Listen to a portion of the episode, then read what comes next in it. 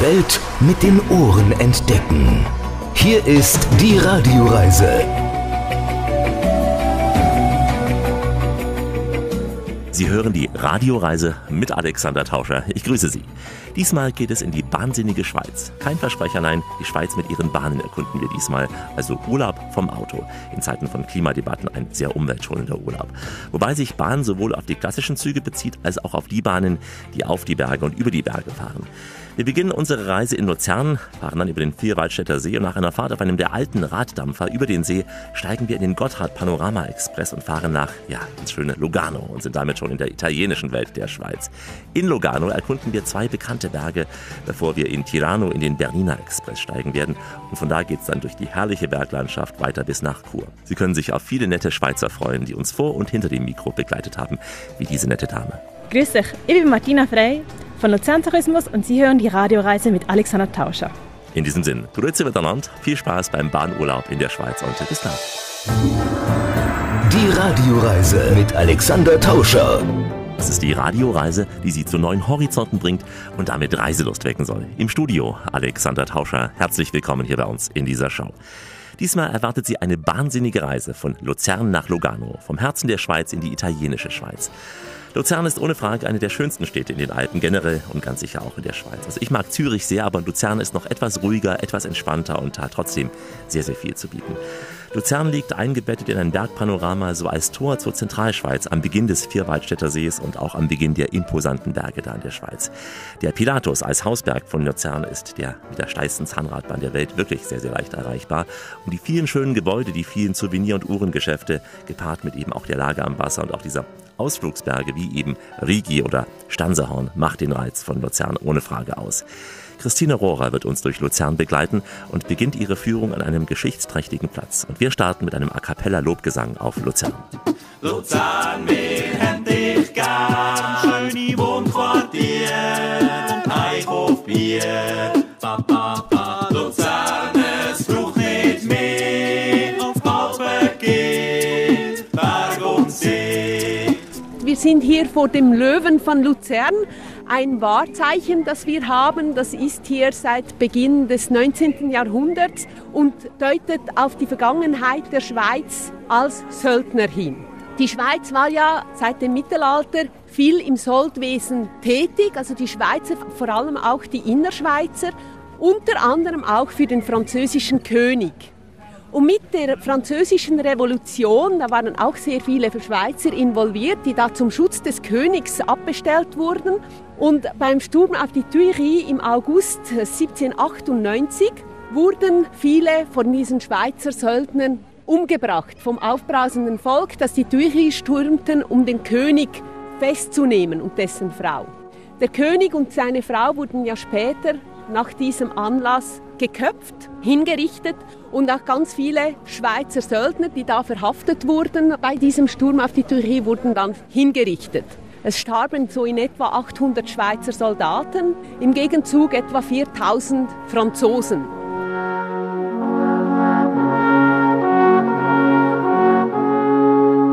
Einer dieser Söldner, ein Offizier, ein Schweizer, der lebte hier hinten, war also von Luzern und war auf Heimurlaub zu dieser Zeit. Und so dachte er sich als Erinnerung an seine Mitstreiter, an seine Freunde und Brüder, wollte er etwas machen. Er ließ von einem Dänen, von Thorwaldsohn, diesen Löwen designen. Gemacht hat es dann ein Deutscher von Konstanz. Er hat diesen Löwen gleich hier in den Stein gehauen, gemeißelt. Und man sieht den Löwen mit dem traurigen Gesicht. Er hat eine Speerspitze in der Seite, ist also am Sterben. Er liegt da auf dem Zeichen des französischen Königs, auf der Fleur de Lis. Und neben ihm ist noch das Zeichen der Schweizer Eidgenossenschaft, das Schweizer Kreuz. Also auf diesen zwei Schildern da auf der linken Seite beim Kopf des Löwen. Dies zeigt die Verbindung von der Schweiz zum König von Frankreich. Die Namen, die aufgeführt sind, sind alles die Namen der Offiziere, die gefallen sind bei diesem Sturm auf die Tuilerieren. Von den normalen Soldaten ist da nicht die Rede. Es ist den tapferen und treuen Schweizer gewidmet und es wurde 1821 gemacht. Dazumal hier noch ein Park bis zum See runter. Erst im 19. Jahrhundert wurde dann das ganze Gebiet hier überbaut. Mark Twain war hier im 19. Jahrhundert und hat von diesem Felsen gesagt, es ist der traurigste und bewegendste Stück Felsen, den es auf der Welt gibt, weil einfach der Ausdruck des Löwens so intensiv ist und so viel Traurigkeit ausstrahlt.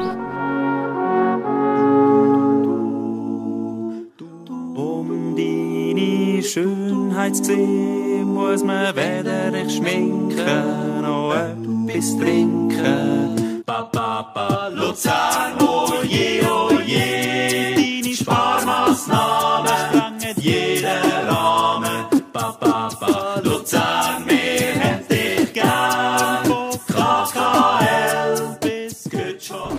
Wir befinden uns jetzt langsam so ein bisschen im Rummelgebiet von Luzern, also im Zentrum der Stadt, auch in der Fußgängerzone.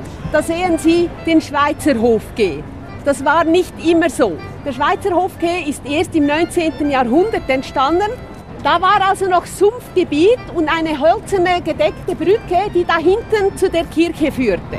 Das ist die Hofkirche und man weiß, seit dem 8. Jahrhundert stand da mal ein Kloster, ein Benediktinerkloster. Und diesem Kloster gehörten all die Ländereien hier. Also die ganze Stadt gehörte dem Kloster bis weit auch in angrenzende Regionen hinein mit den Höfen, die dann noch zum Kloster gehörten. Und das war natürlich ein wichtiger Punkt. Dieses Kloster musste man erreichen können und da da ja noch Wasser war, hatte man eben diese Brücke gebaut. Luzern, wir haben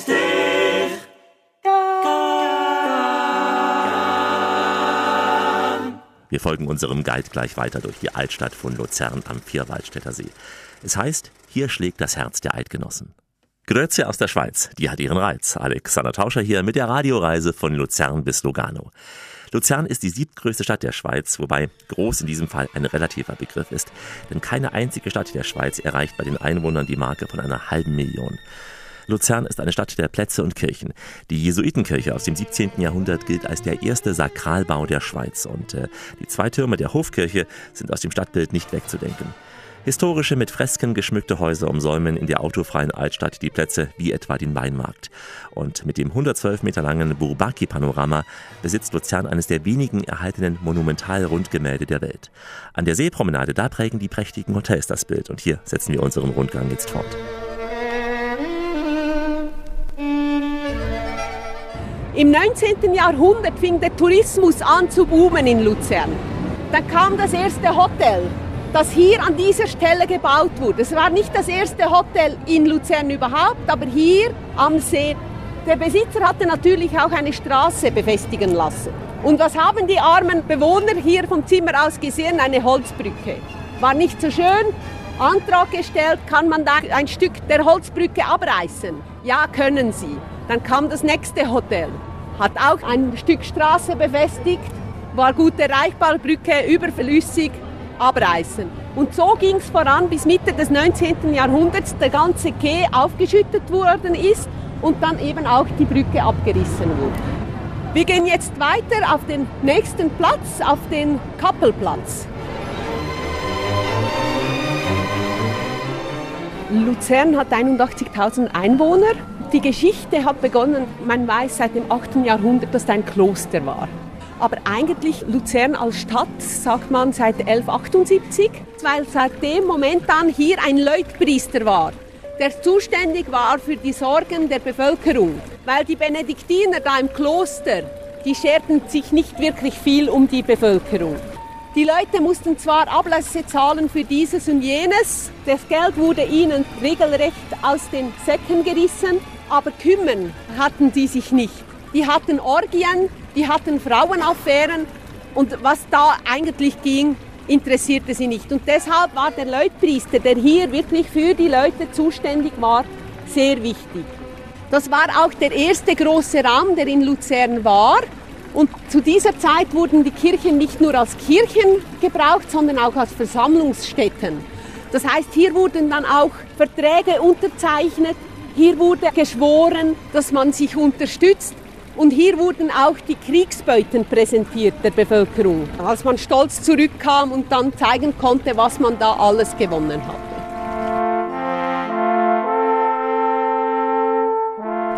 Wir stehen hier vor dem Rathaus von Luzern und wenn Sie das Gebäude anschauen, denken Sie, ja, das ist nicht so typisch schweizerische Architektur, ist es auch nicht, das ist italienischer Renaissance.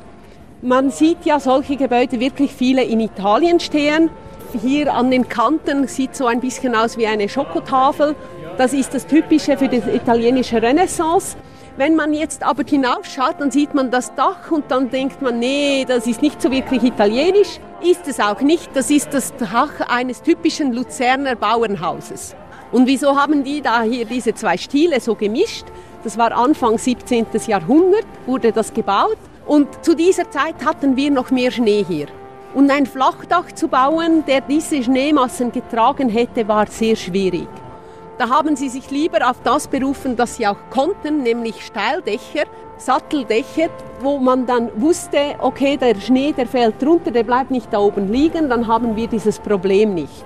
Heutzutage gibt es eine andere Erklärung für das Ganze. Man sagt, dieses Gebäude, das repräsentiert den typischen Luzerner. Durch die vielen Einflüsse von den Soldaten, die da ihre Dienste in auswärtigen Mächten taten, kamen viele Einflüsse nach Luzern. Also viele italienische, spanische, französische Einflüsse. Und so tickt der Luzerner eben schon ein bisschen wie der Italiener. Aber unter dem Dach ist er eben immer noch der Bauer vom Lande. Und er ist ja eine gute Mischung aus diesen beiden Eigenschaften. Das repräsentiert das Gebäude. Dieser Platz heißt Kornmarkt, nicht Rathausplatz, weil hier auf dieser Stufe war auch der Kornmarkt. Also Kornlager und Salzlager. Salz war ja eines der wichtigsten und teuersten Güter des Mittelalters. Das wurde hier auch gehandelt. Es war aber auch der Platz, wo Stoffe gehandelt wurden. An was erkennt man das, wenn man die Eingangstüre sieht? Zu Rechten davon sind zwei Eisenstäbe in die Mauer eingelassen. Das ist der Fuß und die Elle, aber der Luzerner Fuß und die Luzerner Elle.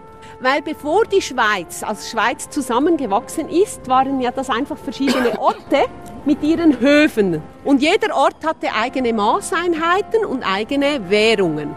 Das heißt, der Luzerner Fuß und der Zürcher Fuß, die waren nicht eins. Der Basler Fuß war nochmals anders und der Berner auch. Und die Händler, die zogen natürlich von Ort zu Ort und dass man sicher sein konnte, dass man auch das kriegte, für was man bezahlte, waren da eben die Maßeinheiten, dass man das nachkontrollieren konnte. Ja, bei den Schweizer Preisen wäre es ganz gut, wenn das Glas voll eingeschenkt wird. Nicht nur Wein ist ein Thema in Luzern, auch die Fasnacht und die Musik. Es gibt ein eigenes Orchester des Festivals Strings Lucerne. Hier ist Rias, Richtung Italien auf Schienenwegen. Eine wahnsinnige Reise von Luzern nach Lugano in der Schweiz. Ich bin Alexander Tauscher, grüße Sie. In Luzern fließt die Reuss in den Vierwaldstätter See, umrahmt von der Bergwelt der Schweizer Alpen. Die Reuss teilt gleichzeitig Luzern in Altstadt und Neustadt. Tradition und Moderne stehen in Luzern nah beieinander, denn die Stadt, sie hat sich ja auch für ihr innovatives Design einen Namen gemacht. Zu den architektonischen Höhepunkten gehört dieses futuristische Kultur- und Kongresszentrum des französischen Stararchitekten Jean Nouvel. Unser Guide Christine blickt aber nochmal in die Geschichte der Stadt zurück. Wir wissen, dass vor über 700 Jahren schon am Dienstagvormittag Markt abgehalten wurde. Das ist heute noch so, nur ist er heute nicht mehr hier auf diesem Platz, sondern der Reuss entlang an beiden Reusufern. Weinmarkt, der Name. Es war nicht nur Markt für natürlich Lebensmittel wie Kohl, Äpfel und so weiter, sondern auch für Getränke, namentlich für Wein. Wein kam hier vom Elsass, von der Schweiz, später dann auch von Italien das war so eine Bewandtnis. Man hatte ja keine Flaschen, keine Etiketten, da waren einfach Fässer und wie wusste man, was man kauft, welche Qualität dieser Wein hatte. Das war ganz einfach, da kam der Weintester am Morgen und testete die verschiedenen Weine und entschied dann, welche Qualität sie hatten. Und je besser die Qualität, desto weiter oben durfte der Wein dann präsentiert werden. Und dann wussten die Leute, oh, ich kann mir nur einen von da unten leisten, eine schlechtere Qualität. Oder wenn ich eben darauf gehe, dann ist die Qualität besser. Wie das wirklich funktionierte, ist mir ein Rätsel. Heutzutage speit man ja aus, wenn man den Wein probiert, aber ich weiß nicht, ob man das im Mittelalter schon so machte. Also vielleicht nach dem vierten, fünften Wein waren dann vielleicht alle gut, das weiß man nicht so ganz genau. Es gibt viele Wandmalereien auch in Luzern. Das ist ein neueres Gemälde von 1928, wurde von einem Luzerner Künstler gemalt und es zeigt eine biblische Szene. Die Hochzeit zu Kana und für alle die, die nicht so bewandert sind in der Bibel, das ist da, wo Jesus Wasser in Wein verwandelt.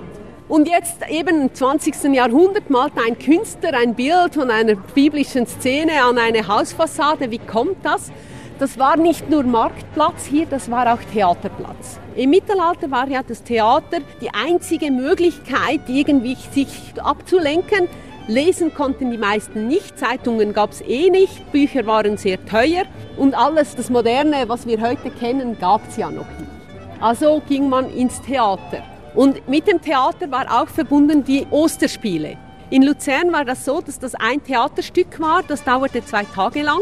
Die Schauspieler waren alles Stadtbewohner, aber sie mussten ihre Requisiten selber mitbringen. Also es waren die besser gestellten Stadtbewohner, die Ärmeren konnten sich das gar nicht leisten.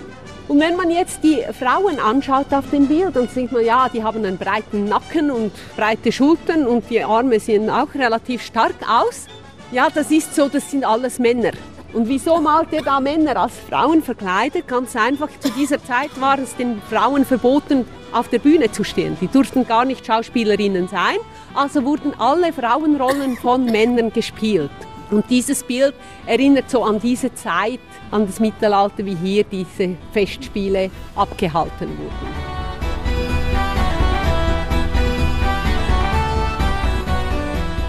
Wir stehen hier auf dem Reussteg.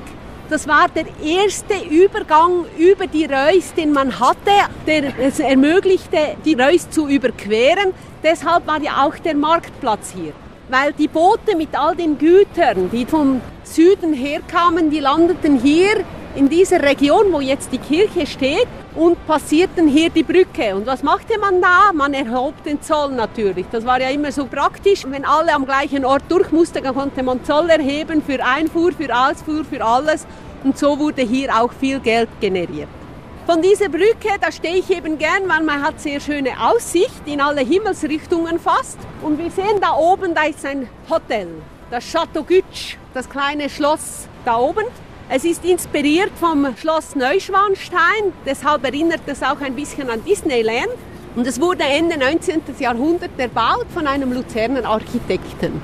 Es wurde damals schon als Hotel gebaut, gehört heute einem russischen Oligarchen und es hat eine kleine Standseilbahn, die da rauf und runter fährt, so dass man wirklich einfach rauf kann, auch auf die Terrasse sitzen, einen Kaffee trinken. Luzern ist ein idealer Ausgangspunkt vieler Ausflüge zu den Höhepunkten der Zentralschweiz. Ein Muss ist die Fahrt auf einen dieser Luganer Hausberge, auf den Pilatus oder auch auf die Rigi. Und für Regentage empfehlen wir die Schweiz en Miniatur. Vom Schiff über die Seilbahn bis zum Flugzeug, gleich im Verkehrshaus. Das, was Sie gerade hören, das lässt sich gut hören. Die Radioreise mit Alexander Tauscher grüße Sie auf dem Weg von Luzern nach Lugano. Nach dem langen Rundgang durch Luzern, da machen wir uns startklar für diese wahnsinnige Reise und schauen uns zunächst das Verkehrshaus Luzern an. Es ist das meistbesuchte Museum der Schweiz und zeigt unter anderem Lokomotiven, Autos, Schiffe und auch Flugzeuge sowie besondere Kommunikationsgeräte. Das Ganze erlebt der Besucher hier interaktiv, zum Beispiel in mehreren Kinos oder auch einem Planetarium. Mit verschiedenen Simulatoren, mit Themeninseln und auch originellen Objekten soll der Besucher die Verkehrsgeschichte der Schweiz und auch der Welt erleben. Zum Beispiel die Seilbahnen auf die Schweizer Berggipfel. Von der handbetriebenen Transportbahn bis zum ersten Skilift und dieser heute modernen Großraumkabine ist alles dokumentiert. Schließlich hatte die Schweiz bei der Erschließung der Alpen eine Pionierrolle gehabt. Und wie es sich für die Schweiz gehört, geht es auch um Schokolade. In diesem Verkehrsmuseum befindet sich das Swiss Chocolate Adventure. Tobias von Wartburg hat nichts mit dem DDR-Fahrzeug zu tun, ist unser Guide hier in dieser Miniaturschweiz. Die alte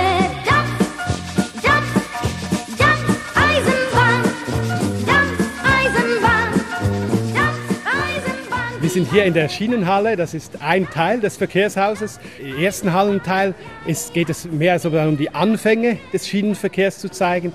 Im zweiten Hallenteil haben wir einerseits die NEAT, der Gotthard-Basistunnel, und äh, die Zukunft der SBB, der Schweizerischen Bundesbahn. Und im dritten Teil, da haben wir dann auch wieder ein paar ältere Loks, aber wir haben da auch noch eben den Circus Knie, der seine Waggons ja immer über die Zugverbindung an den nächsten Spielort transportiert, noch heute. Und äh, deswegen passt er eben auch in unsere Halle Schienenverkehr. Da haben wir auch noch Trams und äh, das ist dann geht mehr in den äh, touristischen Verkehr, dann auch in der dritten Halle Schienenverkehr. Die Halle Straßenverkehr, die ist dreistöckig. Im Erdgeschoss geht es um Verkehrssicherheit. Da haben zum Beispiel Kinder die Möglichkeit, in den Führerstand von einem Lastwagen zu gehen und selber mal hinauszuschauen und zu sehen, was der tote Winkel bedeutet. Das wird von Eltern und den Kindern sehr, also der Eltern vor allem sehr geschätzt, weil das wirklich einfach eine lehrreiche Erfahrung ist, wenn man seine Mutter dann nicht mehr sieht. Und vielleicht können wir so den einen oder anderen retten, dass er nicht mehr vor dem Lastwagen durchrennt. Dann haben wir das Autotheater, äh, den, großen Lift, der mit 80 Autos bestückt ist, die man in einer Show dann auswählen kann, welches präsentiert wird. Wir haben zwei Sammlungen, die wir im, äh, im ersten OG präsentieren und im zweiten OG dann die Velos und die Mopeds. Die dritte Halle, Halle Schifffahrt, Seilbahnen und Tourismus. Schifffahrt mit tollen Schiffteilen, mit einem großen Dampfschiffmotor, den wir da erklären können, mit dem Mesoscaf, dem touristischen Tauchboot der Schweiz von der Expo 64, das wir wieder hergerichtet haben. Ein unglaubliches Teil. Warum macht die Schweiz ein U-Boot? Ist doch unglaublich, oder? Und äh, das können wir da präsentieren. Da gibt es Führungen, da kann man reingehen. Dann zu guter Letzt die Halle Luft- und Raumfahrt. Und da haben wir viele Highlights. Jetzt neu geht es um Luftsicherheit.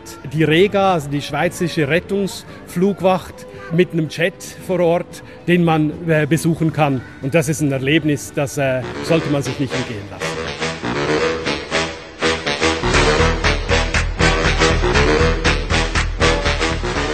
Weiß nicht, wer von Ihnen ab und zu mal ein Formel-1-Rennen guckt. Wurde da mit großem Brumborium eingeführt. Rekuperationsbremsen. Er hat jetzt die Rekuperation eingeschaltet. Naja, vor 100 Jahren hat man das bei der Lok bereits gehabt. Also das ist nicht was Neues. Mit dreimal runterfahren speist diese Lok Energie ins Netz zurück für eine Fahrt hoch vor 100 Jahren schon den Gedanken zu haben, ist daher gegründet, weil 1919 zwischen den Kriegen Kohleknappheit, Fahrplan musste ausgedünnt werden. Irgendwann ist es ein Endefeuer. Man sagt dann, ja gut, also das wollen wir dann mindestens noch haben. Das war dann die Motivation, wir elektrifizieren. Und dann braucht es auch noch verschiedene Elektrizitätswerke, die diese Elektrizität dann wirklich erzeugen konnten. Und das ist diese Lok, die wirklich begeistert. Also Kinder, Märklin-Fans, die haben alle so eine Lok zu Hause. Die war weltbekannt, ist überall hin exportiert worden.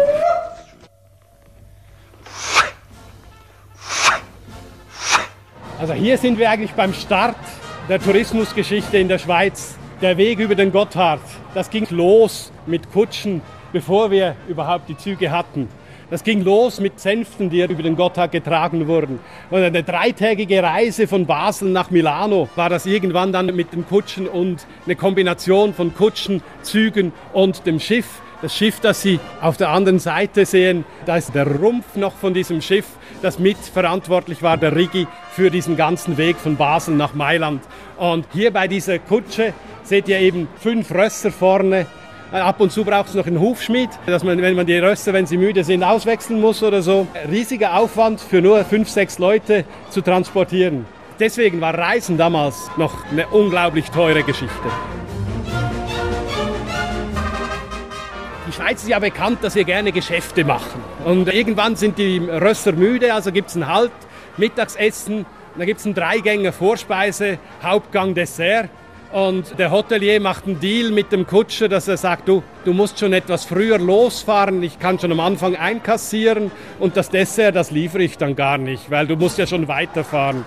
Also das sind so Geschichten, die wir da überliefert haben. So, wir nehmen gleich das Dampfschiff und der Schippern über den verzweigten Vierwaldstätter See. Dann bringt uns der Gotthard Panorama Express ins Tessin, südlich des Alpenkamms. Und für die Rückreise nach Norden haben wir uns den Bernina Express gebucht. Also ein volles, tolles Urlaubsprogramm hier in der Radioreise. Wie immer an dieser Stelle auf Weiterhören. Die Welt mit den Ohren entdecken. Hier ist die Radioreise mit Alexander Tauscher. Richtet auf eure Lauscher, denn hier spricht der Tauscher, der Alexander, grüßt sie alle miteinander und wünscht auf diese Weise eine schöne Radioreise. Auf jedem Schiff, das dampft und segelt, gibt es einen, der die Sache regelt. In diesem Fall Roger Benz, der Kapitän auf dem Dampfer Udi, mit dem wir über den Vierwaldstätter See jetzt schippern werden. Dieser Schaufelraddampfer ist mit Baujahr 1901 der älteste aktive in der Schweiz. Solche Dampfer wie der Udi waren damals um die Jahrhundertwende auf dem Vierwaldstätter See, auch auf dem Genfersee in größerer Zahl unterwegs gewesen. Sie gleiten sehr gut übers Wasser, sie sind stabil im Sturm und sparsam im Spritverbrauch. Wir erleben auf dieser Schiffsetappe die Zentralschweiz, im Prinzip auch die Bilderbuchschweiz. Diese Schiffsreise kann jeder mit seinem Swiss Travel Pass erleben, denn die Schweiz, sie ist ja mobil auf dem Land und im Wasser. Und darüber sprechen wir gleich auch noch mit Thomas Hoffmann. Er ist Geschäftsführer der Swiss Travel System AG, ein ausgeklügeltes Transport- und Kartensystem für die Schweiz.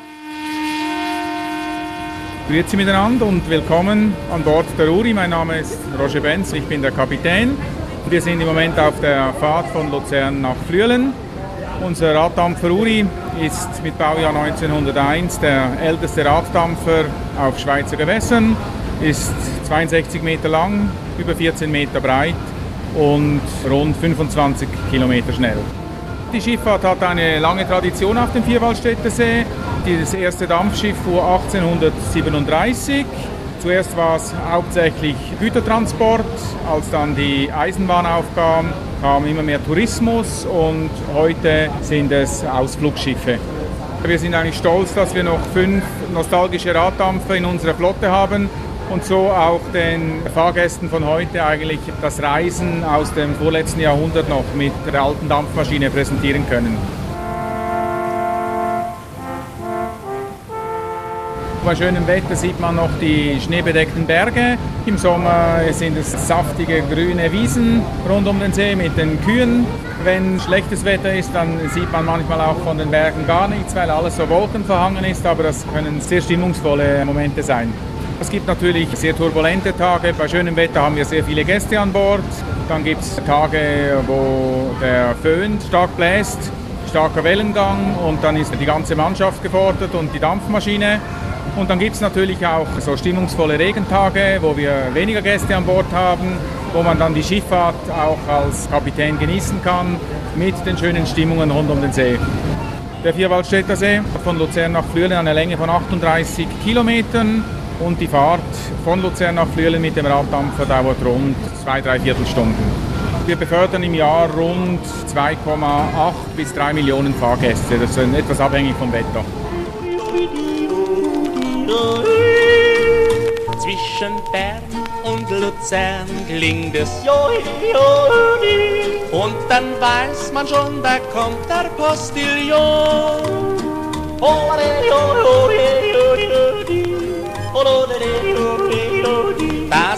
Der Postillon vom Vierwaldstätter See.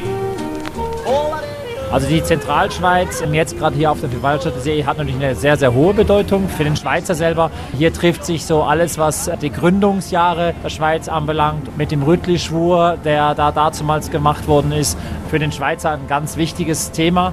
Es waren die drei Kantone Uri, Obwalden und Nidwalden, die sich hier zusammengefunden haben und haben gesagt, wir gründen gegenüber den Habsburgern unseren eigenen Staat mit allen Konsequenzen, die das damit sich geführt hat. Schiller hat dann später diese Tell-Story dazu erfunden und so hat sich eigentlich dieses ganze Thema Schweiz ähm, aus diesen Anfängen weiterentwickelt in die anderen Kantone, anderen Nachbargebiete, die sich dann angeschlossen haben und sukzessive sich ausgebreitet haben.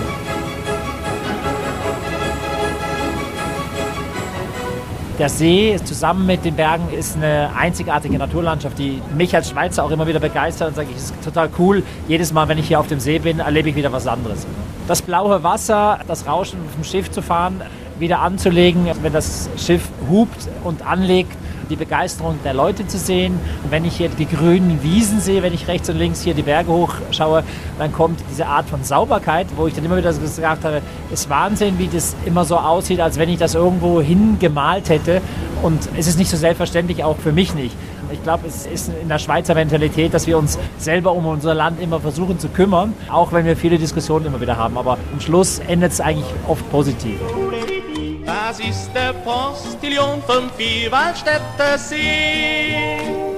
Natürlich kann man auf diesem Dampfer auch einfach so drin im Restaurant sitzen, aber die besten Plätze sind ganz klar draußen. Denn idyllische Buchten und sehr gewaltige Binnenseefjorde, sie faszinieren auf der Schifffahrt über den Vierwaldstätter See. Schön, dass Sie mit uns Urlaub machen. Hat den praktischen Vorteil, die Ferien in der Schweiz sind für Sie kostenfrei. Alex Tauscher hat die Rechnung bezahlt in der Radioreise zwischen Luzern und Lugano. Grüße Sie. Heute gibt es die Schweiz at its best. Die schönsten Orte, die schönsten Touren, eine Reise mit dem Schiff und jetzt mit dem Zug durch die Bergwelten der Zentralschweiz und später auch des Tessin. Wir erleben gleich Wunderwerke der Eisenbahnkunst an Bord des legendären, ich freue mich schon sehr drauf, Gotthard Panorama Express. Nachdem wir von Luzern vorbei an der Rütli-Wiese und der berühmten Telskapelle entlang geschippert sind, wartet in Flühen bereits der Panoramazug zur Abfahrt über die historische Gotthard-Panoramastrecke. Hier an Bord treffen wir Jacqueline, die Zugführerin im Gotthard-Panorama-Express und außerdem begleiten uns Anja Liebherz und Andreas Zahn von Amerob. Das ist eine Tochter der DB Fernverkehr, die sich vor allem auf Kurzreisen, zum Beispiel in der Schweiz, spezialisiert hat. Dazu zählen auch Bahnreisen wie unsere Tour heute.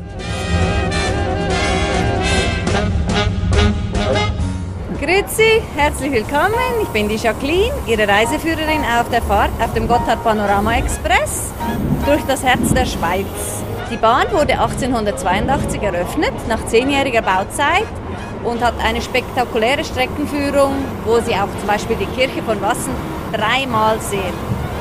Die Strecke durfte nicht eine größere Steigerung als 25 Prozent haben und eine Kurve durfte nicht enger als 300 Meter sein. Also haben sich die Ingenieure aus der damaligen Zeit ziemlich viel einfallen lassen müssen. Um dies zu bewältigen, haben sie diverse Kehrtunnels gebaut. Da fährt man wirklich in der Spirale in den Berg rein und dann eben dreimal um die Kirche rum, um sich da hochzuschrauben.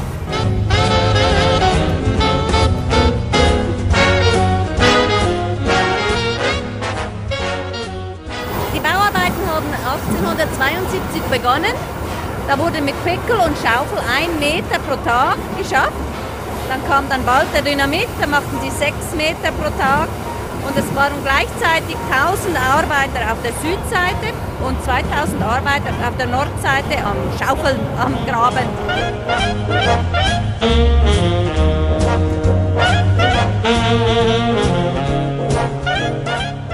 Man sieht die wunderschönen Alpen vom Norden, vom Süden. Man sieht die berühmte Kirche von Wassen, man sieht die diversen hohen Eisenbahnbrücken, die tollen Schluchten, die Elektrizitätswerke, die die Gotthardbahn elektrifiziert hat in 1922. Davor sind wir ja noch mit Dampflokomotiven gefahren. Sieht man die ganzen Wasserwerke auch auf der Strecke, die da auch heute noch unseren Zug fahren. Man sieht wunderbare Wasserfälle, auch wenn es regnet, kein Problem. Dann ist es nämlich noch schöner, weil dann fließt das Wasser überall in wunderbaren Fällen den Berg runter. Die alte Eisenbahn, die fährt so schnell sie kann. Die alte Eisenbahn. Binario 6. È in arrivo il Panorama Express per Lugano. Partenza alle ore 16 e 08. Prima classe settori B e Gerade die Schweiz ist natürlich als Kanada Europas absolut sehenswert und deswegen versuchen wir da in dieser kleinen Nische uns breit zu machen und die Schweiz mit allen Facetten den Gästen näher zu bringen. Man durchfährt Landschaften, die man mit dem Auto gar nicht erreichen kann. Man fährt an Gletschern vorbei, an Bergseen und jedes Mal ist es wieder anders. Im Sommer, im Frühjahr, im Herbst. Das sind Bilder, die nachhaltig in einem wirken. Es ist einfach super toll.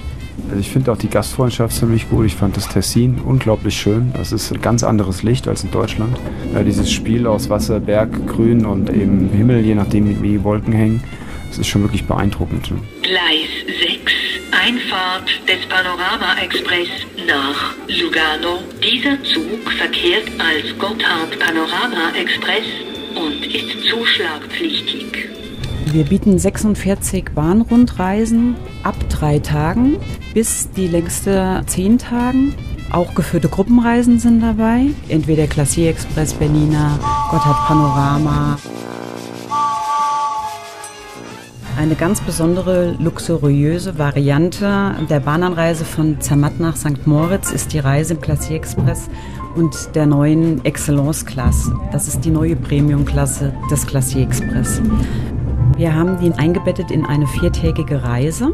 Die Reise geht von St. Moritz nach Zermatt.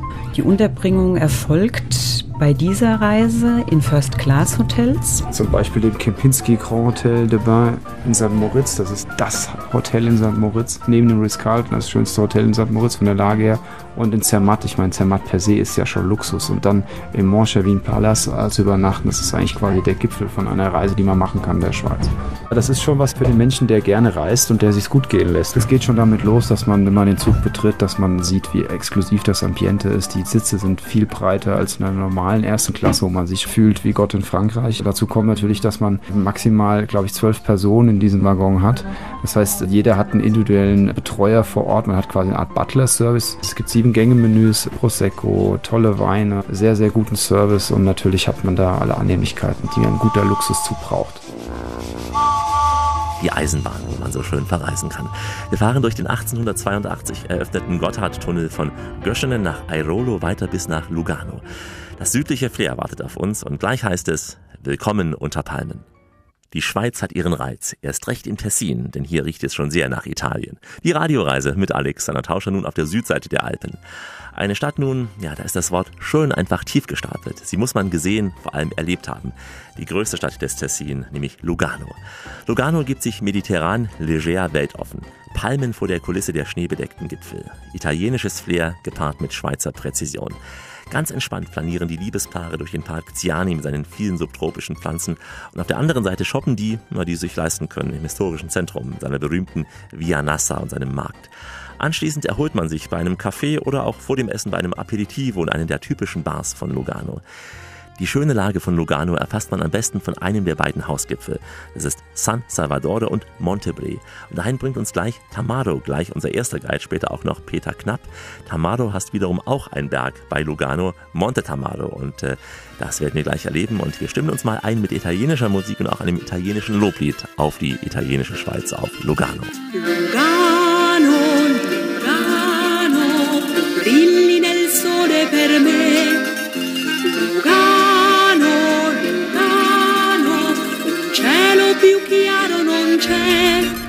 Wir fahren jetzt von Lugano nach Rivera. Das ist am südlichen Teil vom Monte Ceneri.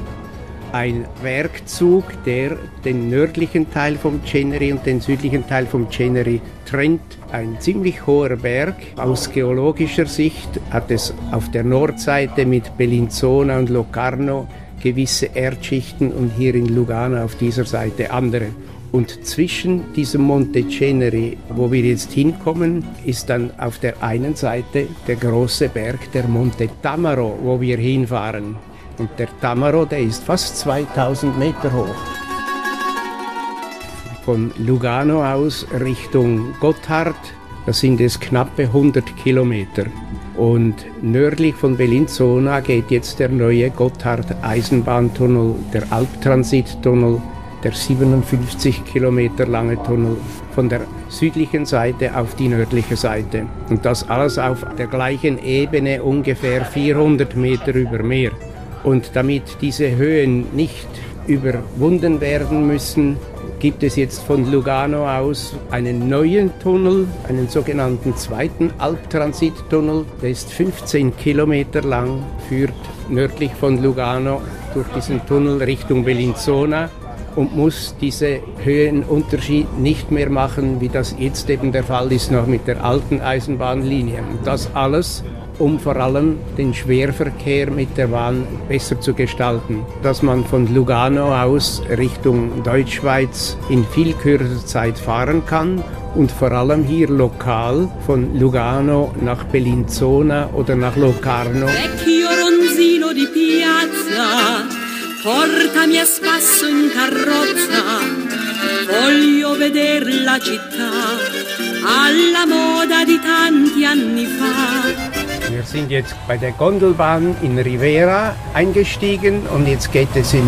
etwa 10-minütiger Fahrt hinauf auf 1530 Meter zur Alpe Foppa. Das ist halbwegs zum Gipfel vom Monte Tamaro, der fast 2000 Meter hoch ist. Dieser Berg, der gehört einer alteingesessenen Familie, eine Patrizierfamilie, die den ganzen Berg bewirtschaftet. Weil es so schön ist, hat diese Familie gedacht, wir könnten hier auch eine Gondelbahn bauen, damit auch die anderen Leute von oben sehen, wie schön es hier ist. Und da wurde diese Gondelbahn gebaut, bis eben halbwegs zum Gipfel.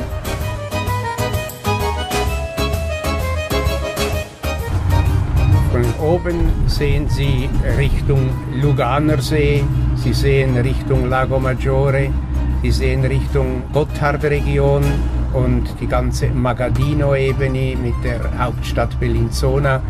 Man hat eine wunderschöne Rundsicht und man kann von hier oben, wo wir jetzt ankommen, eine wunderschöne Gratwanderung machen auf den Monte Lema. Das sind etwa fünf Stunden Marschzeit aber alles auf dem Grat, ohne Bäume, ohne alles. Links haben Sie die Lugano-Seite und rechts haben Sie die Lago Maggiore-Seite.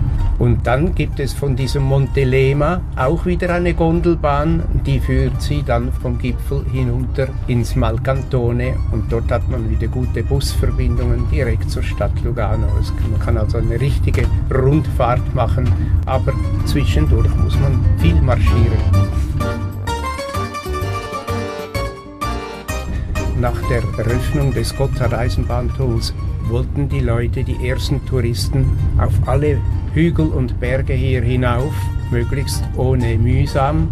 Und deshalb wurden schon seit über 100 Jahren Gondelbahnen, Zahnradbahnen, Funiculare, also Standseilbahnen gebaut in unserer Gegend.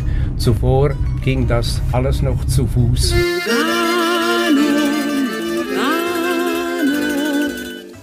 Brilli nel sole per me. Tamaro begleitet uns gleich weiter durch seine Heimat, das Tessin. Wenn Sie da etwas mehr Zeit haben, wandern Sie auch gern mal auf den legendären Monte Generoso. Er schafft ja seit jeher die Verbindung zwischen der Schweiz und Italien. Auf gut 1700 Metern, da bietet sich hier wirklich der Wahnsinnsausblick auf die Alpen und auf die Seen von Lugano, Varese und Como. Vom Mund zum Ohr aus der italienischen Schweiz. Die Radioreise mit Alexander Tauscher im Tessin rund um Lugano. Ciao ragazzi. Am Luganer See lassen sich Promis aus aller Welt nieder. In bester Gesellschaft kann man hier also an der Uferpromenade flanieren, aber nicht nur flanieren. Die Aktiven, die präsentieren ihre Luxuskörper beim Segeln, Surfen, Wasserskifahren oder auch beim Wakeboarden. Etwas weniger wild geht es beim Stehpaddeln oder auch beim Rudern hierzu. Nichtschwimmer sollten am Ufer bleiben, denke ich, denn der Luganer See ist bis zu 288 Meter tief und nur die echten Taucher können hier diese bemerkenswerte Unterwasserwelt erkunden. Das ganze Jahr über sind Schiffe auf dem Luganer See unterwegs. Es gibt zum Beispiel eine Fahrt zum Park Swiss Miniature, die Schweiz nochmal hier im kleinen Format. Unterwegs genießt man den Ausblick auf die malerischen Dörfer am Seeufer, wie zum Beispiel Marcotte, Bisonne oder auch das Fischerdorf Gandria. italiano,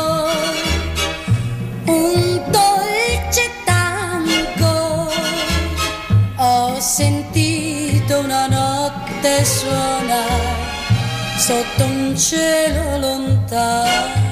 Lugano war bis weit ins 19. Jahrhundert hinein eigentlich ein Fischerdorf und nicht einmal das Wichtigste am See. Hat sich dann entwickelt später, als die Gotthardbahn gebaut wurde und etwas vorher noch der Damm über den See in zwischen Melide und Bissone, den man auch von hier aus äh, sehen kann. Dann ist Lugano in die große Nord-Süd-Achse eingebaut worden und hat sich dann entwickelt als Touristenzentrum, später als Bankzentrum, das dritte in der Schweiz nach Zürich und Genf und hat die Stellung erreicht, die es heute hat. Sole pis amore, tu pede sole pis amore, tu pede Wir haben viele Leute, die gerne aus der deutschen Schweiz ins Tessin kommen, wo das Klima besonders im Winter viel milder ist als nördlich der Alpen, die sich hier niedergelassen haben. Also man spricht Italienisch. Italienisch ist natürlich die Hauptsprache des Kanton Tessin, der einzige der 26 Kantone, dessen Hauptsprache Italienisch ist. Aber natürlich die Leute reisen, sie sind unterwegs, sie vermischen sich, also wird auch viel Deutsch gesprochen, Französisch etwas weniger und dann auch Englisch natürlich. Io conosco la tua strada, ogni passo che farai, le tue ansie chiuse e vuoti, sassi che allontanerai. Wenn man nach Lugano kommt, darf man sicher die Altstadt nicht verpassen. Lugano ist eine kleine Stadt. In guten zwei Stunden kann man einen Stadtrundgang machen, sich die Kathedrale ansehen, die neu renoviert ist. Santa Maria degli Angeli, eine wunderschöne Franziskanerkirche. Und gleich daneben auch das neue Kulturzentrum, das LAC. LAC steht für Lugano Arte e Cultura. Auf Französisch heißt das Wort Lac See, passt also wunderbar. Und dann gibt es eine Reihe Ausflüge, die man machen kann auf die Berge, in die Täler, zu Fuß, mit Bahnen. Eine Schifffahrt ist natürlich immer wunderschön zu den kleinen Dörfern direkt am See. Das gehört sicherlich dazu. Vattene amore, che siamo ancora in tempo, credi di no, spensierato sei contento. Vattene amore, che pace più non avrò, ne avrai. Ich muss immer lächeln, wenn ich eine Episode aus der Geschichte erzähle, und zwar als Ende 18. Jahrhundert die Cisalpini Lugano einnehmen wollten. Die Cisalpini waren die Mailänder von Napoleon eingenommen damals. Und sie wollten Lugano einnehmen, kamen mit Schiffen aus Campione von der anderen Seeseite. Die Luganesi, also die Einwohner von Lugano, hatten Wind davon gekriegt und hatten sich kurzum organisiert mit einer Truppe Freiwilligen und haben die dann empfangen. Sie haben einen Tag lang gekämpft, es gab einen Toten und am Abend haben sie die Gefangenen einfach wieder aufs Schiff gesetzt und zurückgeschickt. Ich finde das eine schöne Art zu kämpfen und da hat Napoleon gefunden, nein, Lugano gehöre doch eher zu den Eidgenossen als zu Mailand.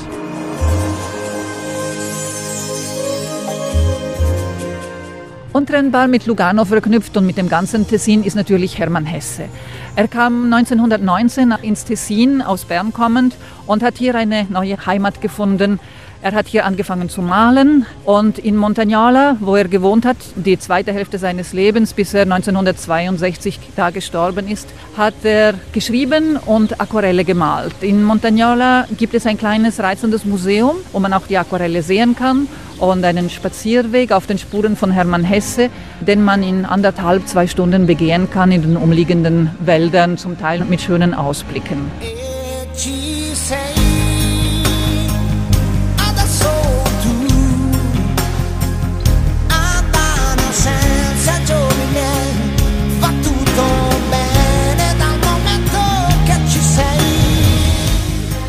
Wie Hermann Hesse haben sich in den letzten Jahrzehnten auch viele bekannte Filmschauspieler und Sänger in unserer Gegend gleich um den Luganersee niedergelassen, weil das Klima so schön und angenehm ist und vielleicht auch, weil die Leute so reserviert bleiben. Hier wird man nichts von den Paparazzi verfolgt. Und so hat sich zum Beispiel hier am Fuß vom Monte San Salvatore die Romy Schneider dazu mal eine schöne Villa gebaut, hat sich dort niedergelassen. Oder die Caterina Valente, die bekannte Sängerin, hat hier gewohnt. Ehi, ehi, ehi, mi fai girare la testa caro, ai, ai, ai, sei dolce prima e poi amaro, oi, oi, oi. Ich lebe gerne hier wegen des guten Klimas und der Fröhlichkeit der Einwohner hier. Stellen Sie sich vor, wir haben fast 2400 Sonnenscheinstunden pro Jahr hier. Das Essen und die Art ist italienisch geblieben. Und auf der anderen Seite hat natürlich die Schweiz auch ihren Beitrag geleistet. Und hier ist so ein Zusammentreffen von Kulturen. Der Kaffee schmeckt italienisch und das schätze ich sehr. Er ist kurz und stark. Ciao, Ticino, wir sind wieder da. Ciao, Ticino, und jetzt fangen Ferien an. Ja, ja, Mit süßer Leichtigkeit verführen sie uns gestern wie heute diese oberitalienischen Seen, die ja weit in die Schweiz hineinreichen, wie eben der Lago Maggiore oder eben der Luganer See. Die Radioreise mit Alexander Tauscher geht langsam in die Schlussetappe. Heute die Reise von Luzern nach Lugano. Und nun wieder zurück, von Süd nach Nord. Aber nicht auf der gleichen Strecke, sondern auf einer ganz, ganz spektakulär schönen. Auf der Reise im legendären Bernina Express. Landschaftlich mindestens genauso schön wie eine Tour im Glacier Express. Für meine Begriffe sogar noch schöner, denn man fährt die ganze Zeit entlang markanter Landschaften. Viadukte, Felsen, Gletscher, all dies sieht man. Renato Folder, Zugsteward im Bernina Express, begleitet uns von Tirano nach Chur. Also wir sind ganz kurz mal in Italien und dann wieder zurück in der schönen Schweiz, wo uns in Chur Leonie Liesch empfängt. Sie ist die Tourismusdirektorin und äh, Werner Erd wird uns zum Abschied noch ins Alphorn blasen. È in arrivo il Bernina Express per Pontresina, San Moritz, partenza secondo orario alle ore 14.49. Herzlich willkommen an Bord, herzlich willkommen draußen in der Welt. Kommt doch auch zu uns im Berlin Express in Graubünden. Da fahren wir vier Stunden lang eine Strecke, die sensationell ist. Und da werdet ihr mich vielleicht auch mich kennenlernen. Carrozze di prima classe, settore C. Carrozze di seconda classe, settori A e B. Das Landwasserviadukt, das ist eines der Highlights. Das Kreisviadukt in Brusio. Die Gäste fahren einmal und wir fahren jeden Tag. Jeder Tag ist anders. Vom Wetter her über Flora, Fauna, Schnee, Regen. Immer, jeden Tag etwas anderes. Das eine, was wir auf der Karte haben, ist ein Churer Nusstörtli. Das ist eine kleine Nusstorte von Kur mit Schokolade überzogen, speziell. Und jetzt andere Wörter, wie zum Beispiel, ah, das Totenbeinli. Ja, genau, das Totenbeinli, das Engadiner Totenbeinli. Das ist ein Nussstängeli, also ein Nussbiskuit. Und das hat man früher zum Leichenschmaus abgegeben. Das sind ziemlich harte, trockene Stängeli, Biskuits. Linkerseits in der Schweiz. Wir sind hier auf dem Arkasplatz. Das ist der allerschönste Platz der Stadt Chur. Chur hat eine 5000-jährige kontinuierliche Siedlungsgeschichte. Wir haben aber vor 20 Jahren Ausgrabungen gemacht und wir wissen heute, dass Chur bereits 11.000 vor Christus bewohnt war. Die Urbevölkerung unseres Landes, das waren die Räter. Das Wort Chur kommt vom keltischen Wort Choria, äh, das heißt so viel wie der Stamm oder Sippe. Graubünden ist flächenmäßig der allergrößte Kanton der Schweiz. Er deckt ein Sechstel der Schweiz ab, ist aber der am dünnsten besiedelten Kanton. Wir haben hier knapp 200.000 Einwohner. Die ganze Schweiz hat 8,4 Millionen Einwohner. Wir sind ein Gebirgskanton. Wir haben in Chur eine Bahn, die geht nach Brambrüsch, eine Schwebebahn. Und da kann man wandern, da kann man Mountainbiken, im Winter kann man auch Skifahren. Wir sind aber von Chur aus ganz schnell in äh, weltbekannten Ferienorten. In einer Stunde sind wir in Tafos, in einer halben Stunde in Flimslags oder auf der Lenzer Heide. Wir können auch nach Arosa mit dem Zug oder mit dem Auto. In einer Stunde sind wir auch dort. Oder nach St. Moritz weltbekannter Ferienort. Wir haben unheimlich viele Möglichkeiten, von hier aus etwas zu unternehmen. Oder wir äh, fahren mit der Rätischen Bahn, mit äh, der Berniner Bahn, Albula-Strecke, wo die Bahn immer wieder im Kreis fährt. Wir fahren über den Berniner Pass, der 2250 Meter hoch ist, dann runter auf gut 400 Meter. Endstation wäre dann Tirano, liegt gleich über der Grenze in Italien. Das ist eine UNESCO-Welterbe-Strecke traumhaft schöne Bahnstrecke mit der Rätischen Bahn, Schmalspurbahn, alles ohne Zahnrad. Wir können aber auch den Glacier Express fahren, das ist der langsamste Schnellzug der Schweiz von Chur aus nach Zermatt. Das Alphorn ist das schweizerische Nationalinstrument. Und es würde mich freuen, wenn ihr, wenn ihr Lust habt, mal nach Chur kommt oder zu mir nach Rona, einem kleinen Dorf, oder zu mir auf die Alp. Ich zeige euch ganz gerne, wie das Alphorn gespielt wird. Mit diesem Klang des Alphorns müssen wir leider schon wieder in den Zug steigen und diesmal leider nach Hause, raus aus der Schweiz. Aber Sie, meine Damen und Herren, können gern noch mal in den Bernina Express steigen oder auch in den Gotthard Panorama Express, denn die kostenlose Bahnverlängerung bietet Ihnen unsere Website www.radioreise.de, denn hier gibt es die Sendung als Podcast zum Nachhören, wann immer Sie wollen, wo immer Sie wollen und vor allem auch wie oft auch immer Sie wollen. In Luzern endet eine andere schöne Bahnreise durch die Schweiz, die wir in Zermatt begonnen haben. Von Luzern aus können Sie mit uns weiter nach Zürich fahren. Da begleiten wir Sie unter anderem kulinarisch vom fahrbaren Fondue bis zum Sprüngle-Geschäft. Und weitere Radioreisen bringen Sie unter anderem nach Fribourg, nach Bern, an die Jungfrau oder auch nach Crans-Montana ins Toggenburg oder auch nach Start. Und das ist sicher noch nicht das Ende unserer vielen Schweiz-Expeditionen. www.radioreise.de Hier gibt es die Blogs mit all den Texten und Fotos drin. Und die aktuellen Infos wie immer bei Facebook und überall da, wo der moderne Mensch heute so noch unterwegs ist. Ich verabschiede mich in ein paar Sprachen der Welt, die Sie so zwischen Luzern und Lugano garantiert hören können. Goodbye, au revoir, adios, do svidania, tociens, hey, ayowamba, do gülgül, salam alaikum und shalom. In Luzern sagt man Ihnen zum Abschied gern Ade und in Lugano natürlich Ciao. Hallo, ich bin Peter Knapp aus Lugano, bin Reiseleiter in der ganzen Gegend der Südschweiz. Sie hören die Radioreise mit Alexander Tauscher. Grüezi, mein Name ist Roger Benz, ich bin der Kapitän auf dem Raddampfer Uri. Sie hören die Radioreise mit Alexander Tauscher. Hallo, mein Name ist Tobias von Wartburg. Wir sind hier im Verkehrshaus der Schweiz. Ich bin der Teamleiter der Guides. Sie hören die Radioreise mit Alexander Tauscher. Ade und ciao und bleiben Sie schön reisefreudig, meine Damen und Herren, denn es gibt noch mindestens 1000 Orte in dieser Welt zu entdecken. In diesem Sinn, wie immer, bis bald. Wenn du es spürst, machen wir alles richtig. Die Radioreise mit Alexander Tauscher. Die Welt mit den Ohren entdecken.